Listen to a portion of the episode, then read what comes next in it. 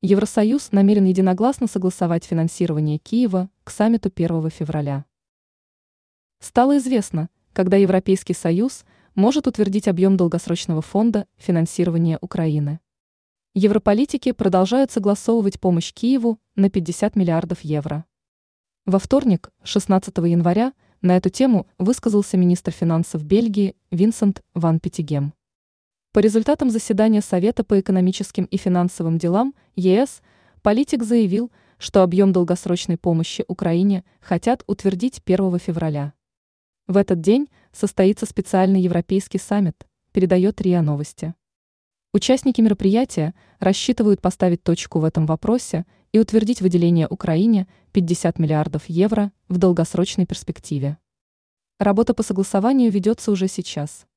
К 1 февраля европолитики хотят договориться, чтобы в день саммита просто сделать формальное заявление.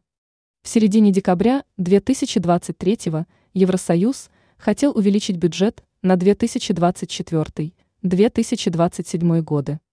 Речь шла в том числе о 50 миллиардах евро для Украины.